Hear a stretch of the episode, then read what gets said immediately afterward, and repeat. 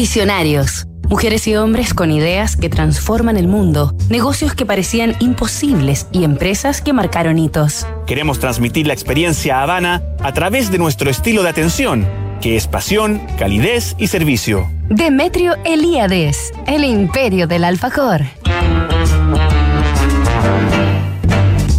Esta semana en Visionarios hemos conocido la historia del griego Demetrio Elíades, creador de la marca de alfajores argentinos Habana. Los alfajores Habana irrumpieron en el mercado en 1948 en Mar del Plata y prontamente se convirtieron en un ícono de aquel balneario. La marca y la ciudad fueron creciendo de la mano y Habana abrió su segunda fábrica en 1958.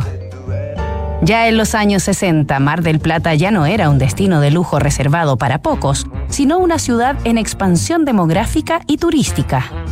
Y Demetrio Elíades ya no era un idealista inmigrante emprendedor, sino un ilustre ciudadano y empresario marplatense. En 1964 el griego fundó la sociedad anónima Delco, acrónimo de Demetrio Elíades Constructora, con un propósito de marketing insuperablemente elevado, levantar el rascacielos más alto de Mar del Plata e instalar sobre su techo un gigantesco letrero de Habana, su marca de alfajores.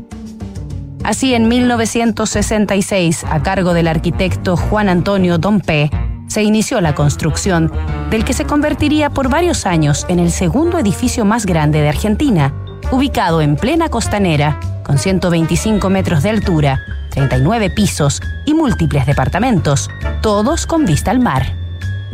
Si bien el rascacielos llevaría algún otro nombre, Demetrio Elíades murió poco antes del corte de cinta que se realizó en 1969, por lo que la construcción fue bautizada en su honor como Edificio Demetrio Elíades, aunque hasta el día de hoy se le conoce como el Edificio Habana, ya que el logotipo de la marca resplandece arriba de aquel gigante de acero, un hito de referencia y postales de uno de los polos turísticos más importantes de Argentina.